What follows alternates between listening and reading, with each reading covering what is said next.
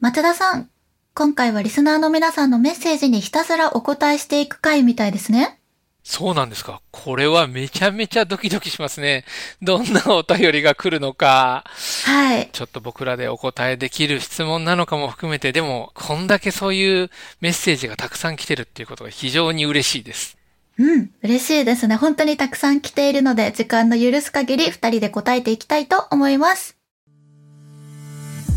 キャリアコンサルタントをもっと身近に。元アイドルがキャリコンを目指す。元アイドルでキャリアコンサルタント試験に挑戦中の戸塚音葉です。一般社団法人キャリアラボ代表理事で、キャリアコンサルタントの松田隆則です。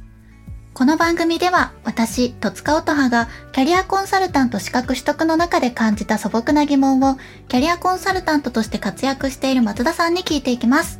キャリアコンサルタントの活動内容や仕事についてもっと身近に感じてもらい理解を深めるきっかけにしていただけたら嬉しいです。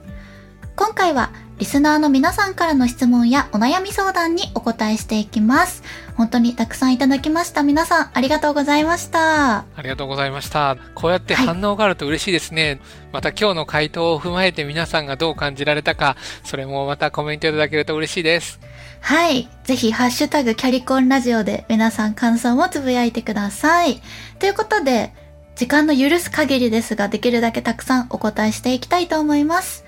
まずは、ラジオネーム、森ちゃんさんからのお便りです。ありがとうございます。こんにちは。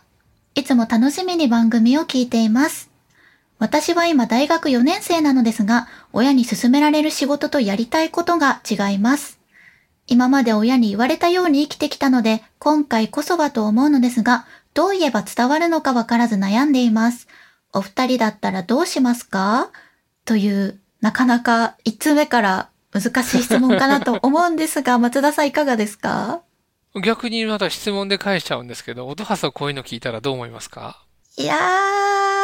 ー、うん、私はキャリアコンサルタントの資格を取り始めて学んだのが、やっぱりクライアントさんのお話を聞くときに大切にしなければならないことは、需要共感自己一致大切だよって教えてもらったんですが、ちょっと森ちゃんさんの性格からは外れてしまうかもなのですが、私だったら自分のやりたいことを優先して、まあ何事も選んじゃうかなっていう気がいたします。まあでもこれ聞いてると文章でももう、今までは言われたように生きてきたけど、今回こそはって思ってるから本人は多分、できれば自分の行きたい仕事が決まってるんでしょうね。そうですね。うんただ、とても優しい方だなって思っていて、その親御さんのことも、まあ思って、喜んでほしいからっていう気持ちもやっぱりあるのかなっていう気もするんですけど、実際こういうお悩みって多いですか？多いです。今実は結構大学でキャリアの支援をしていると、うん。こういう相談は実は少なくなくて、うん同じように悩んでる方が結構いらっしゃいます。そういう時に松田さんはどう言うんですかね？私大体言うときは、まず本人の本音の整理からですよね。その親に言われてることの何に悩んでるんだろうって逆に思うんですよ。多分、すごく親の言葉を大事にしたいとか、悲しませたくないとか、なんか多分思いがあって、こう、親の勧められる仕事と自分のやりたいことに悩んでると思うので、まずうん、そこなんで悩んでるんだろうっていうところと、あとは、なんで親に言いにくいのかなっていうのもちょっと気になったりします。そこら辺の多分、本人がどこの部分で悩んでるのかなっていうのを結構一緒に聞くと思うんですけど、今回とかであれば、多分、直接ご本人が話せないと思うので、あえて言うならば、親が勧める理由って何なんでしょうね。うん。親が多分勧めてる理由ってなんか理由があると思うんですよ。で、そこと自分が違和感を感じる理由ってあると思っていて、最終的には、どういうふうに解決するのがまず森ちゃんさんの幸せなのかですよね。うん。親がやっぱり納得してほしいなのであれば、どういうふうに進めていったら親と納得できる着地ができるかになると思いますし、実は本当に悩んでるんだってことなんであれば、一緒にこの仕事どうするかって悩むと思うんですけど、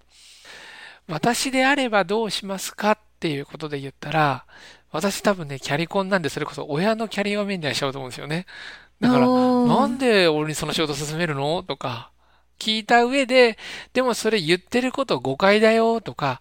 例えば僕の幸せ感じるんだって考えてくれるのはめちゃくちゃありがたいから、それはありがとう。でも本当に僕幸せになりたいって思うのは、これにこういう理由でチャレンジしたいんだって言って応援してもらうこと多いかもしれません。うんちょっと違うんですけど、最近で言ったら、本当は俺こういう仕事したいんだけど、親に言いづらくてっていう子も結構やっぱりいたりして、うん、あの、その場合は、一回ちゃんと勇気を出して話してみって言って話してもらったんですよね。はい。そしたら親がいろいろこう言われて、次、こんなこと言われましたってなるから、あ、じゃあこんなこと言われたんだったら次、どうしたいのっていうのでこう話をして、まあその後にもう一回親と話をして、またもう一回こういうこと言われましたって言って、3回目話をしたら、最後親が応援してくれるようになりましたって言って、そうなるとすごい本人生き生きと前に進めるっていうか、自信持ってやりたいことに進めていけるようになったので、そういう意味ではちょっとこう、どう親と対話して、やりたいことをちゃんと納得してもらうかっていうところを、頑張って逆に、今度こそはって思うのであれば、その今回こそはのために、勇気を振り絞って、お父さんお母さんかなと話してくれたら、もしそこで詰まってまたお便りもらったら、じゃあこれ言ってみたらみたいなこと言えると思います。うーん。確かに勇気を振り絞るの最初はとっても大変だと思うんですけど。めっちゃ大変だと思うよ。優しいからこそね。はい、うん。うん頑張ってほしいなと思います、うん、でも多分自分の意思表示をするっていうのが変わる一歩な気がします。うん。うん、応援してます。応援してます。はい。ありがとうございます。それでは次のお便りに行きたいと思います。みそみそさんからいただきました。ありがとうございます。松田さん、音橋さん、こんにちは。こんにちは。こんにちは。キャリアについて悩みがあり、よろしければ聞いていただけますと幸いです。私は新卒で入社した会社に勤めて、現在8年目になります。仕事はとても自分に合っていると感じ、日々やりがいを持って取り組んではいるのですが、一つの会社での経験しかないことに悩んでおります。転職をしてもっと視野を広げたり、能力を伸ばすべきなのではないかと考えることもあります。転職をすることについて見解をお二人から伺えますと幸いです。よろしくお願いいたします。とのことなんですが、これはとても共感できる悩みだなと読みながら聞いておりました。ただすごくわかるということなので、みそみそさんの代わりにちょっと教えてほしいんですけど、はい。どういうところを悩んだりするんですか？うーん、やっぱりこう年齢も重ねてきて社会のこともまあいろいろ経験していく中で、その、今世の中で割とキャリアっていう言葉がだんだんと、こう、いろんなとこで聞くようになってきて、他人事ではなくて自分事としてみんなが受け入れ始めている中で、その60歳、70歳まで自分がどんな風にキャリアを進んでいくべきなのかっていう、多分みんなちょっとした不安があるんじゃないかなと思うんですよ。そうですよね。うん。で、そうなった時に自分の能力の伸ばし方とか、自分が伸ばすべき能力は何なのかっていうのを、やっぱり皆さん、自分の強みっていうのが自分でわからなかったり、まあこれでいいのかなっていう不安が出てくるのがこの年齢なんじゃないかなっていうのは感じてます。それでこう転職することについて悩むってことですね。ありがとうございます。はい。なんか、えっと、ちょっと視点を整理したらいいのかなって私なんか思うので、もし、あの、みそみそさんに聞くとしたら、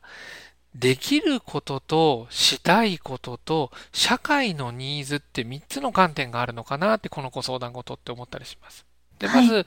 一つは、みそみそさん自身がどういう今能力があるのか、どんな力があるのかっていうことを一度できることを調べるとか、うん、自分の今できることって何なのかっていうのをちょっと整理するっていうだけでも、まず、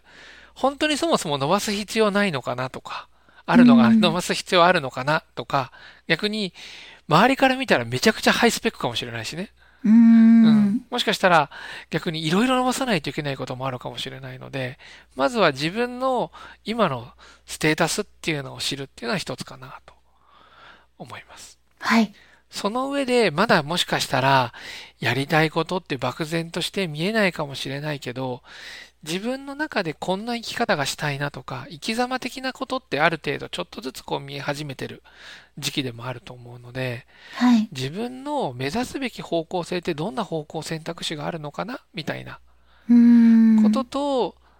あと、今の自分の世代とか会社もそうですね。今いる会社も含めて何を今求められてるんだろうっていうのをちょっと整理してみると自分を客観視して考えれるようになるかなっていうふうには思ったりします。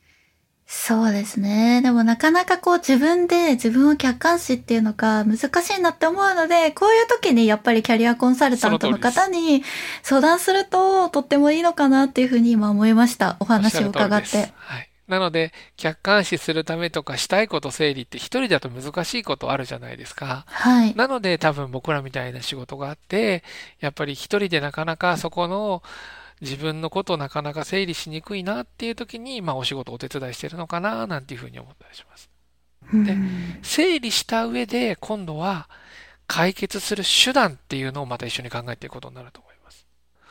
今日はちょっとお声が聞けないので、ダイレクトに例えば一つ私の方からこんなんありますよっていうので言ったら、今20代、30代の方であれば、副業をやってみるっていうのも一つの方法ですよね。いきなりちょっとリスクを冒して転職しなくても、今は副業をしてみて、他の会社の仕事をちょっとお手伝いしてみて、自分が他の会社で通じるかって試す方法もあったりしますし、うん、社内がちょっとどういう会社かわからないですけど、あえて違う部署に行ってみてっていうことをお願いしてみて、違う世界を広げてみるっていうのも方法かもしれないし、うん、今の仕事を一歩深めて、例えばマネージメントであったりとか、もしかやってるかもしれないけど、仕事の質を変えてみるっていうのも一つ方法かもしれないですよね。うん、っていうのをこう、手段としてまた考えていくと、いろんなその客観視の方法であったり、自分をちょっと知るヒントみたいなのを見つけられるんじゃないかな、なんていうふうに思ったりします。はい。と真面目に答えましたが、音ハスはどうしますか？もしこんなこと質問されたぞってなったらどんな風に考えますか？そうですね。私は自分のことに置き換えて考えてみると、私もまだ自分が何をしたいのかするべきかっていうのを模索しながら、さっきあの副業っておっしゃってましたけど、私も何足かわらじを入って、まあ副業みたいな感じでいろんなことをしているので、その選択肢はありだなと思っていて、違う仕事をするからこそわかる。やっぱり私はこっちの方が好きっていう気持ちを大切にして進んでいっていくといいのかなって思ったりするので、はい。そうですよね。こう、いくつかの仕事をやってみたら、例えばアイドルの仕事って、こう、いくつかの仕事を見た中でどういうふうに感じたんですか？私はアイドルはとっても素敵な仕事だなって思っていて、その人の人生に関わることができて、人の生きるモチベーションになれる仕事ってなかなかないので、うん、そういう中で自分を表現してお仕事ができるっていうのはとっても素敵な仕事だなっていうふうに思いました。いいですよね。だからちょっとこう見たら変わりますよね、うん、他見たら。変わります。逆にキャリコンは勉強してみてどうですか？キャリアコンサルタントはやっぱりその人のためっ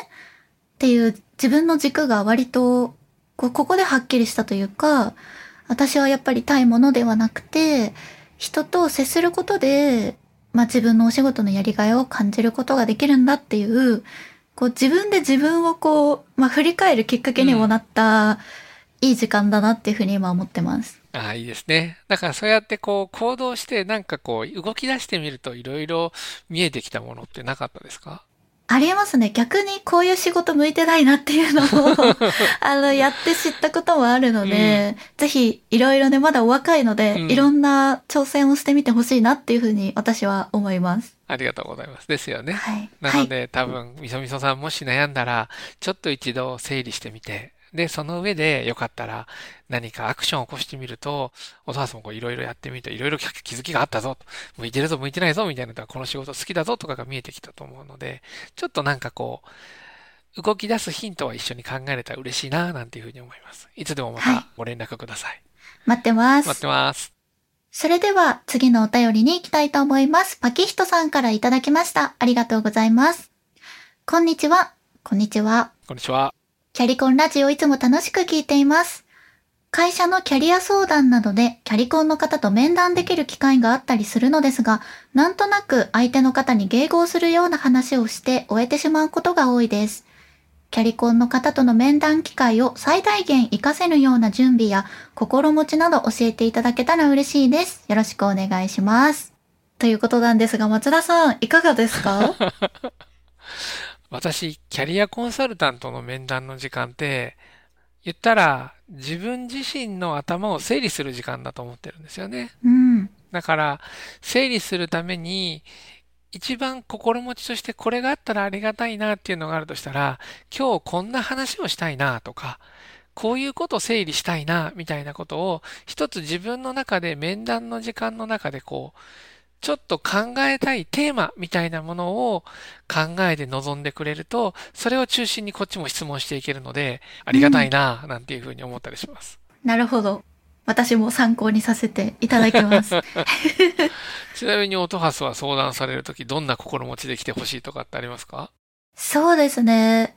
あどっちの気持ちも分かってしまって、まあキャリコン側としてはやっぱり気を使わずに、その時間の中で、まあ、できる限り、そのクライアントさんが自分の考えや、まあ、今後やっていきたいことを整理して、心がすっきりして帰っていただけたら嬉しいなっていうのはあるんですけど、その相談する側の意見もすごく分かって、こう、なんとなく気を使ってしまうというか、は分かってるんですけど、うんなんとなく合わせにいっちゃうっていうのも理解できるなっていうのをパキヒトさんのお便りを読んで思って、難しいなって思ってます。その合わせちゃうってどういう心持ちなんですか？せっかくなので教えてくれると嬉しいな。私は、こう、まあ、もともとの性格だったりとか、まあ、アイドル経験もあるので、こう、無意識に人を喜ばせるのが好きだったりとか、こう、人に喜んでもらえるようなテンション感で臨んでいくのがもう癖になっちゃってるので、はい。そのクライアントとして相談しに行った時、一回あの勉強を兼ねてキャリコンの方に相談したことがあったんですけど、はいこう、よろしくお願いしますってなった時には、すごくいい天気ですねとか、なんかこっちからこう、話を気を使って盛り上げに行っちゃうななんだかちょっと疲れた。すごい気使う、あれですね。よくこう、なんかの飲み会とかがあったら、なんか、なんとかこの場を盛り上げないとって言って、あこう、もう先回りしちゃうんですね。そういう性格があって、多分パキヒトさんも迎合して話を終えてしまうことが多いって書いてたので、こうなんとなく優しくて気を使う方なのかなっていう印象が、思いました。はい。はい、あって一緒だなって感じました。ですよね。もし、例えばそういう気を使ったり、どうしても迎合してしまうっていうのであれば、最初にそれを話してもらってもいいと思いますよ。思い切って。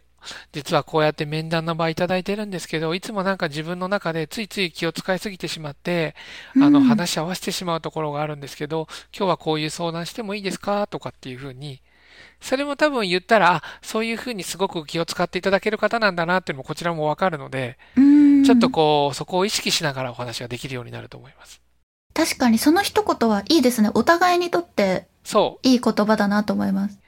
う。言ってくれるだけで全然、あの、こちらもそれわかりますし、うんはい。あの、どんどんそういうのも含めて、本音で言ってもらって大丈夫ですよ。だそうなので、パキヒトさん、私たちのような性格のものは一言言いましょう。いや、逆にそうやって迎合してるって思わせるような話し方にならないように僕もちょっと気をつけます。私も気をつけようって思いました。ありがとうございますあ。りがとうございます。それでは本日最後のお便りです。マッチュンさんからいただきました。ありがとうございます。はじめまして。11月に初めてキャリアコンサルタントの試験を受験予定です。お、一緒です。頑張りましょ頑張って。う。うん。面接と論述の試験の方は対策講座に行き順調に準備できているのですが、学科試験の方が大変です。それぞれの理論家の理論がごちゃ混ぜになっちゃいます。もしよろしければ、オトハスがどうやって覚えているか教えていただけないでしょうか。これはよろしくお願いします。よろしくお願いします。そうですね。私この気持ちとってもわかるんですよ。まあ、キャリアコンサルタントの試験だけじゃなくて、試験にあるあるなんですけど、はい。やっぱりこの学科試験に関しては、こう、まあ、範囲が広い中で何が出るかわからないっていう不安もあって、その、どれだけ覚えればいいのかっていうのも受験あるあるだと思うんですよね。そうですよね。はい。はい。なので、1日まあ30分でもいいから、とにかく同じようなことを頭にどんどんどんどん入れていくと、脳に染みつくと信じているので、毎日毎日ちょっとずつ染み込ませてます。様々な理論家を。なるほど。一人ずつ、は一人ずつ、ちょっとずつ、ちょっとずつ、こう、繰り返しながら、染み込ませ、染み込ませって感じですね。はい。でも多分試験が終わるまで安心ってあんまりないんじゃないかなって思あーではいます。そうですよね。終わりがないので、どこまでやっていいかわからないから、絶対不安でなくならないですよね。だし、若干のランダム性もやっぱり試験問題ってあるので、うーん、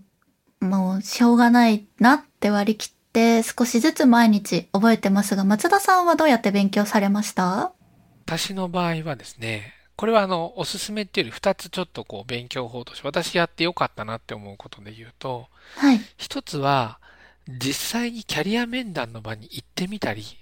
うん。実践を先にちょっとやってみるっていうのはいいかなと思っていて。実践すると、ここってこういう理論なんだっていうのがちょっとイメージがつきやすくなるんですよね。うん。だから僕の場合は先に仕事してから勉強に入ったので、結構自分の普段のところにちょっとこう意味というか色がついていった感じだったので、そういう意味では整理がしやすかったっていうので、まあ逆に仕事を体験してみたりするっていうので、ちょっとこうモチベーションを上げてこう、こういう使い方するんだって知るのがまず一つかなっていうふうには思います。はい。で、もう一つは、理論家に関しては、私ストーリーで覚えました。おー、というのは？名前と理論っていうとなかなか覚えれなくて、私もめっちゃ苦労して、なんか途中でも誰が誰だかわからなくなってくるじゃないですか。うん。しかも横文字が多いから、はい。こうだんだんわからなくなってきたぞってなったので、どういう歴史の流れの中でこういう理論が生まれっていうふうにこう、時系列で整理して、僕の場合は、こういうことをやってきたからこういう理論が生まれ、それを考えたのがこの人でってこう、物語でストーリーとして覚えたら一つのストーリーで覚えられるので。それを結構、あの、頭の中でストーリーにして整理してから覚えてからは、ほぼ覚えれるようになりました。おー。で、未だに覚えてます。その流れで覚えてるので。すごい。未だに覚えてるっていうのはもう本物ですねめち。ゃめちゃだから良かったです。はい。ということで、マーチュンさん、一緒に11月まで頑張っていきましょう。応援してます。勉強は多分本当に大変だと思いますが、一個だけちょっとアドバイスをすると、あのお、願いします。勉強したこと結構実務で実は使います。お、こういう理論を使ってるって感じじゃないんですけれども、うん。自分が普段のやり方だったらうまくいかなかったなとかっていう方に対して違うアプローチの手段っていうのを覚えることができるので、ぜひあの覚えても無駄にならないのでいろいろ覚えていってみてください。はい。で、ご一緒できるのを楽しみにしてます。頑張りましょう。はい皆さんたくさんのお便りありがとうございました。今回だけではご紹介しきれなかったので、次回も皆さんからいただいたお便りに私と松田さんでお答えしていきます。